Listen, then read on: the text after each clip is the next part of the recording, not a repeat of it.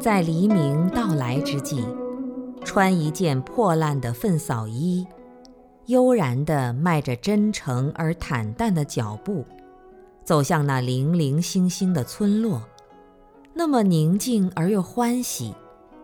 这是比丘在行乞。那轻轻的脚步响彻了数千年来文明的人类，袈裟庇护之下，蓦然回首，孤影依依。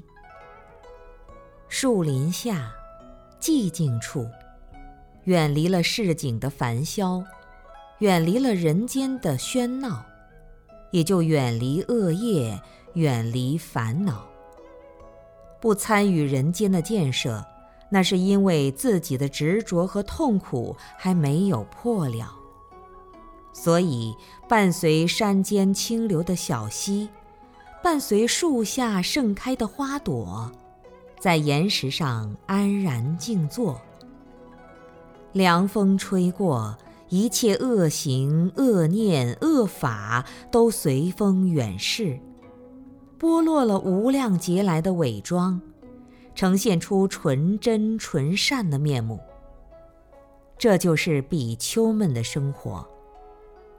当心海中汹涌澎湃地激起浪涛时，当无始劫来的无明猛烈地咬噬着心灵时，烦恼就是洪水猛兽，吞没了人间的所有美好。人们都在掠夺残余的狼藉，编织着美丽的社会。为了物质和精神的贪图，竟把自己的资源强盗一空，不停地提供给烦恼猛兽更多的诱饵。唉，谁能真正打败烦恼的盗贼，而挽救出囚禁在黑暗中那个烦恼的奴隶？烦恼的魔王就怕你抽空他的地基，烦恼的猛兽就怕没有施展的余地，烦恼的人们就怕失去我的权威。烦恼就是恶魔，而断烦恼使魔王部位，这是比丘们的心地。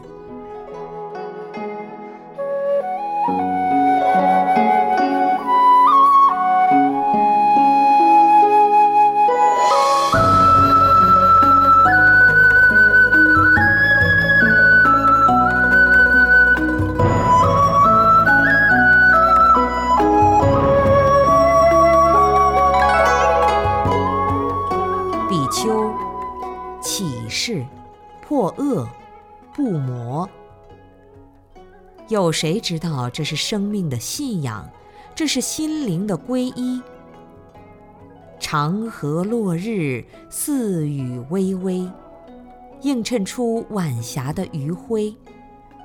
美是佛陀的化身，美是妙法的默契，美是比丘的威仪。you